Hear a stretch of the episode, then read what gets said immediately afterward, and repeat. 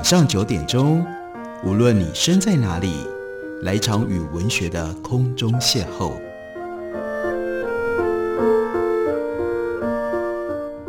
杨照谈书，邀您一同遨游文学世界，认识古今中外的经典之作。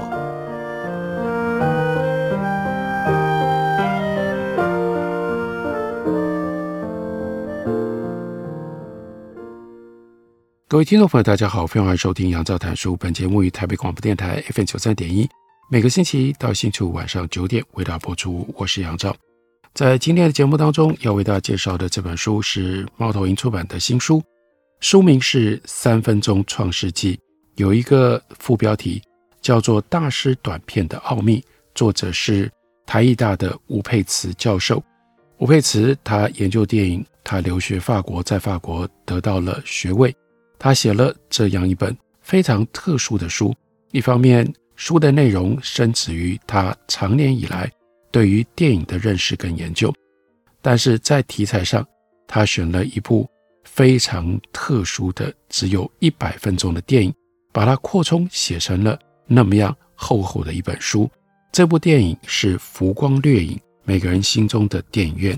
一百分钟，但切成了三十几个短片。每一部短片都只有三分钟，每一部短片有不一样的导演，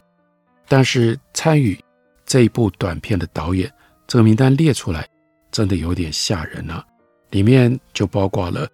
侯孝贤、陈凯歌、张艺谋、蔡明亮、王家卫这些华人导演，也包括了 Wim Wenders、Ken Loach 以及北野武、冯提尔等等这些。真的都是当今国际上面重要的原创性的导演。那因为能够齐聚这么多的大师来拍短片，所以借由这样的一个机会，从这本书延伸出来，吴佩慈要提倡，希望让我们能够试着去适应，不要用那样一种浮光掠影的方式来看电影，而是深切的。慢下来，专注的来看电影。所以他在书的前面，他就讲了，例如说短片是如何开始的，然后短片创作上面的特质，短片别具特色，枝繁叶茂，追求不同的精彩亮点，没有办法被定型规范，文无定型，体无就径，张扬个人的标志，意义在于创作，这就是。电影短片的特质，电影短片的创作技巧包罗万象，特别强调别出心裁，并不存在着规则跟铁律以此遵循。吴佩慈说：“但因为我喜欢短片，多年来也经常观看短片，所以得来了一些看法，在这里帮我们归纳梳理，包括电影短片的本质、突破实现重围的叙事的策略，以及短片结局的技巧。”在这三个方面进行普遍性的观察。那电影短片在本质上，这是很重要的，它都是一部真正的电影。通常，当我们说这是一部叙事电影的时候，基本上意味着要有事件、要有人物、要有戏剧性。故事的戏剧性是建立在一连串具有因果关联的事件的序列上，牵动人物跟内在外在的环境产生冲突。推进叙事，人物的人格特质跟行为模式要有一致性。事件先改变人物，人物也将改变事件。为了要达到目标，主角必须要解决某一个难题。他的是否能够成功，那就归结于关键性的结尾。过了剧本阶段之后的拍摄过程，不管是灯光、镜头、角度、空间、构图的关联性。前后景的景深、视觉细节的密度、色彩的象征意义、对白、音乐、音效这三类声音运用的技巧，还有演员表演的视切引导，这所有的一切，在短片上跟制作剧情长片基本上是没有差别的。必须要有 mise en scène 场面调度的整体完全度，才有办法建立电影当中最重要的一致性。所以整体而言，拍摄一部电影短片，本质上和长片没有什么大不同，最大的差异点只是长片在一定程度上行有余力，可以充分的变换观点，决定叙事推向冲突高峰的节奏快慢，戏剧的饱满度可以更加的细节化、复杂化。短片相较之下，的确因为受限于时间的长度，让叙事的篇幅变得比较短。不过换另外一个角度来想，时间短何尝不是构成了一种颠覆跟创造挑战的机缘呢？有许多电影长片做不到的，就变成了电影短片制胜的关键。特别是在细腻的捕捉一个直觉，巧妙地掌握一次突发性冲突这些的面向上。由于电影短片得天独厚的篇幅受限，反而能够更快地触及故事里最终意念的迸发。其次，时间限制背后的特殊意义，以及突破实现重围的方法。时间确实深深冲击电影短片的形貌，这是短片有的时候比长片还要难以掌握的原因。叙事的真正本质在于时间的地带。这是法国电影符号学大师 Max，他在《电影语言、电影符号学导论》当中极具智慧指出电影时间性的最基本的问题。代换成比较具体的说法，那就是每一部电影在叙述一个故事的时候，都包括了这个故事本身所包含的全部时间的跨度，还必须要有表现这个故事。让它可以被叙述出来的情节的时间，以及让叙事可以被呈现、可以被放映在荧幕上的物理时间。那电影短片时间上是短的，就导演而言，这是创作的篇幅非常短；就观众而言，那指的是荧幕观赏的时间很短。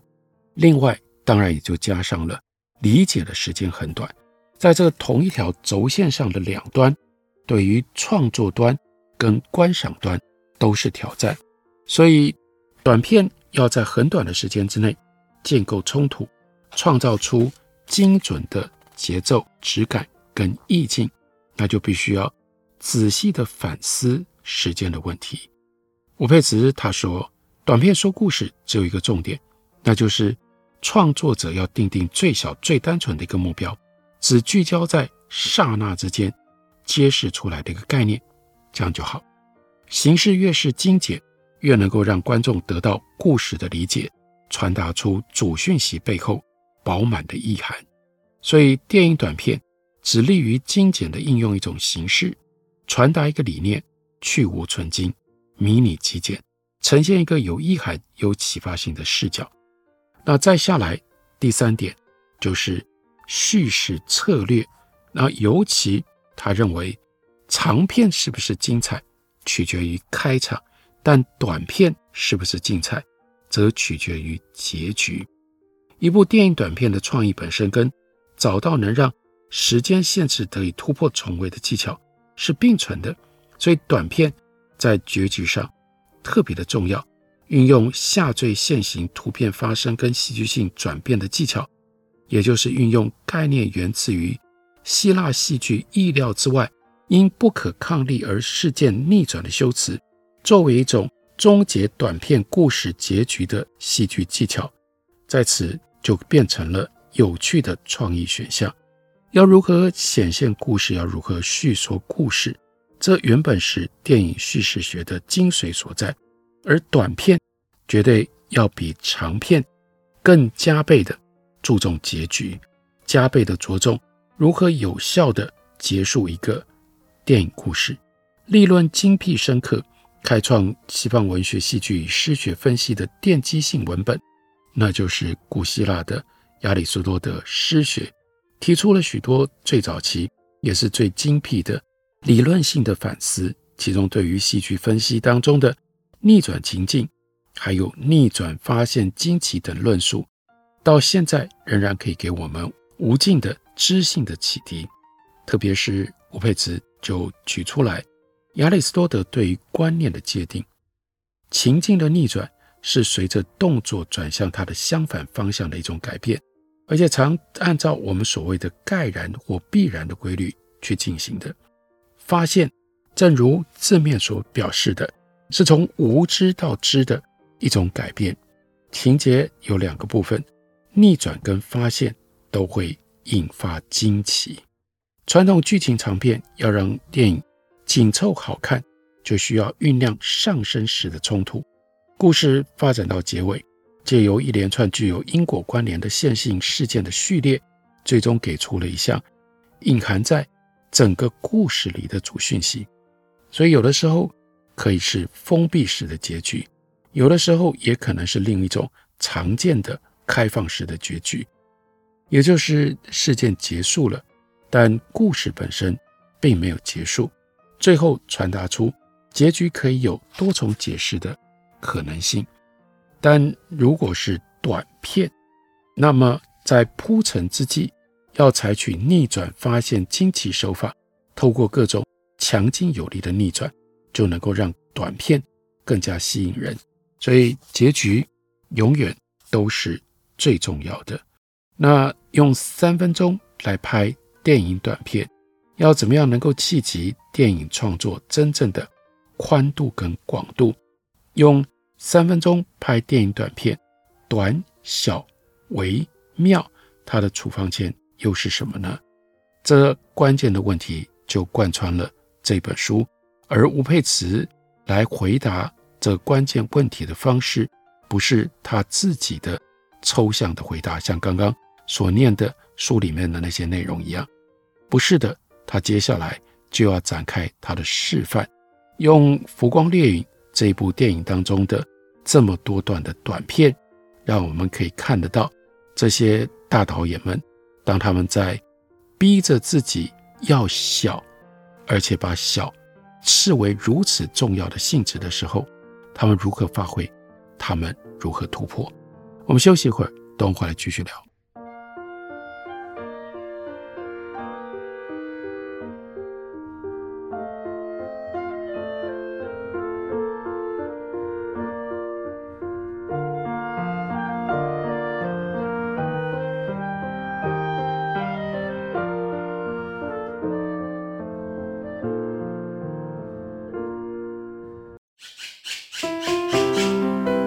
大家好，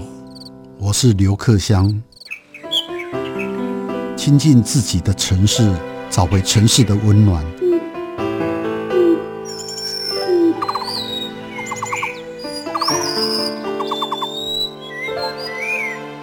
听见台北的声音，就在台北广播电台，FM 九三点一，AM 一一三四。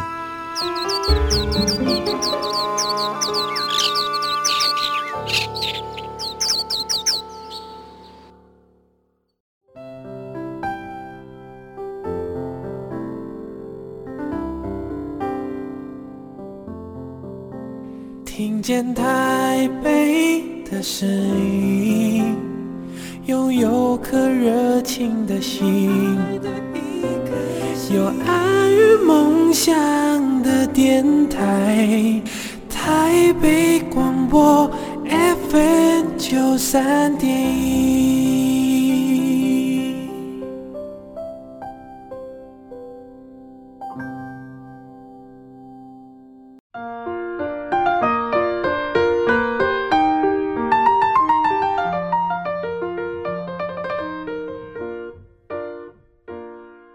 感谢你继续收听《杨照谈书》。本节目以台北广播电台 FM 九三点一，每个星期一到星期五晚上九点，为大家播出到九点半。今天为大家介绍的这本书，作者是吴佩慈，书名叫做《三分钟创世纪：大师短片的奥秘》。这是由猫头鹰出版公司刚刚出版的新书。在这本书里面，吴佩慈他特别标举出安哲罗普洛斯的电影作品，用这种方法来让我们了解三分钟的短片。要怎么拍？他告诉我们，应该有很多听众朋友喜欢安哲罗普洛斯的电影。那吴佩慈的看法是，对于任何影迷来说，安哲罗普洛斯的电影都像是一本永远能够反复翻阅的案头书。从他早期的重要作品《重构》，到他的成名作《赛瑟岛之旅》，到《坎城影展》，评审团大奖的《尤里西斯生命之旅》，到得到了至高坎城影展金棕榈奖荣耀的《永远的一天》，他每逢电影问世的时候，都会被媒体誉为：“哎呀，这是他一生电影艺术的高峰。”可是他会继续拍，而且他会在下一部电影当中再创新猷，推向新的巅峰。即使安哲罗普洛斯他已经是屡获世界肯定的知名的导演，也一直背负着哲人的重担。透过电影来表述希腊，他也仍然一直背负着哲人的重担。透过电影来表述希腊乃至于二十世纪整体欧洲的历史的进程，一再提出发人省思的质疑。在观赏安哲罗普洛斯的电影的时候，我们就像是去接受他的邀请。跟随着他的电影进入一回心灵之旅，时光逝者如斯，流转本心，景物如诗如画，永不停歇的这个旅途当中，主要的人物追寻着历史，自我放逐。电影因此不只是讲一个故事而已。电影对于安哲罗普洛斯来说，在本质上是一组形象的语言，得以在一个表象的层次上再次建构第二层的意涵。让影迷心有所感的一种特殊的语言。安哲罗普洛斯他非常重视观众，他尊重的是电影观众作为一个独立自主的观影者跟阅读者，在这中间所具备的影像对话能力。这一点向来最让影迷钦佩。安哲罗普洛斯他的影像力量幽深宏远，充满了诗意、象征和隐喻。素来是以长拍镜头美学跟摄影机的运动闻名于世，强化了时间的延续。借由长拍镜头跟摄影机的运动，透过视觉场空穿越事件跟情节，细腻刻画了表象之下的政治跟历史、个人和群体疏离、孤寂、悲喜，每一个时刻都充满了意义翻转跟深度解读的可能性，所以才能够让。安哲罗普洛斯，他的每一部作品都焕发着史诗一般的深层的意义。那在书里面要特别介绍的是《三分钟》这一部短片。短片并不是一镜到底，不过它主要就是结合了长拍和摄影机运动几个极简的镜头，余韵深长。在画面上，我们会看到的是珍妮·摩露，他走进到一间像宫殿一般的电影院。里面空荡荡一片，除了他，没有任何其他人。大理石地板跟古典白色廊柱，曾经美轮美奂，像是在诉说着电影院昔日的荣光。虽然年纪已经很大了，超过八十岁了，不过曾经是巨星的珍妮·摩露，她是法国新浪潮永远的灵感缪斯，自由耀眼，深具魅力，依然八十几岁了。美的出奇，这个时候在画面里面，他拾级而上，走上去，一边讲着“有人在吗”，登上了电影院的二楼。随着他的目光，前面有一座直屏式立板，张贴着《养蜂人》的电影海报。继续再往前走，是第二张海报，那是安东尼奥尼的电影《夜》。当珍妮·末路他缓步趋前的时候。光线变暗了，放映厅内光线昏暗，微弱的顶灯打亮了舞台前方部分的区域。在那个台阶上坐着一个人，珍妮·摩露就轻声地喊马萨洛，那是马斯楚安尼，坐在阴影当中，略垂着头，双手抱膝，带着一些微微苦恼的模样，静静地坐着。珍妮·摩露开口了，她那个中低磁性的嗓音独白。动人心弦，他说：“我的内心因为情感激动而哽咽，越过你的脸，我看见更纯真、更深刻的东西。而马斯楚安尼的面容依旧沉静，珍妮·摩露的美丽与哀愁就映现在他的泪光当中。”到这里，短片就结束了，因为只有三分钟。但这样的场景，这样的安哲罗普洛斯的电影，就算篇幅再短，看过之后。我们也不会忘记，神秘，太神秘了，只能说还来不及反应过来，还来不及弄懂所见的时候，三分钟就过去了，留下来的都是场景里满满的神秘的细节，让人没有办法从脑海当中抹去。所以要看这样的电影，你要看到那些细节，你要专注的可以记得那些细节。摄影师希拉诺斯为安哲罗普洛斯几部电影作品长进，是知名的电影摄影师，也是安德罗普洛斯他长期合作的伙伴。他在三分钟的短片当中，他用的是 compact 的摄影机，用的是一颗 Ultimo 的变焦的镜头，搭配 Kinoflow 的打光，就这样而已。使用的摄影器材非常的简单。然而，这一部电影短片却效果惊人，说明了一个永恒的真理：电影的美感跟完成度绝对不是取决于资金、器材或者是高阶的设备，那取决于什么呢？那是导演跟他的团队的艺术眼，还有美学的风格。这部短片需要意会跟了解片中的经典影术，才会赞叹短片当中的神奇之处，明白。安哲罗·普洛斯他如何运用最简单但是纯然电影诗意的手法，让当时的珍妮·摩露跟已经去世了的巨星马斯·楚安尼在电影当中进行一次真实场景里绝对不可能的相遇，并且借由这就是来自于安东尼奥尼的电影《夜》里面的经典台词，所以让珍妮·摩露和其实已经过世的马斯·楚安尼。共同演了一次神奇的对手戏。三分钟一开始所提现的献词，就说献给 M.M，那就是马斯楚安尼。这部短片一开始，安哲罗普罗斯他就指名纪念在十年之前过世的意大利国宝级巨星马斯楚安尼。这部短片神奇的关键在于，三分钟片内的真理魔录是由他本人演出的。真理魔录，他在拍摄的现场，在安哲罗普洛斯的摄影机前面，由希拉诺斯设置完成的真实的影像。相反的，那当然那一边马斯楚安尼不是真实的，它只是一个影像，一个从安哲罗普洛斯他的电影《养蜂人》的底片当中被翻印出来的一个影像。这短片当中纳入了两部经典电影的影述。第一部经典《养蜂人》，这是安哲罗普洛斯他导演的作品，而就是由马斯楚安尼担任主角的。安哲罗普洛斯一来钟爱并且敬佩马斯楚安尼，二来从《养蜂人》开始，他才正式启用了像是马斯楚安尼这样专业又知名的明星演员。对于安哲罗普洛斯导演自身来说，那就是结束了以往。他只使用素人演员的创作的模式，在这个之后，他陆陆续续和知名专业演员合作演出他电影当中的主角，这也同时标记着安哲罗普罗斯他的导演生涯进入到自我转变的起始点。那第二部电影是安东尼奥尼在一九六一年的名作《夜》，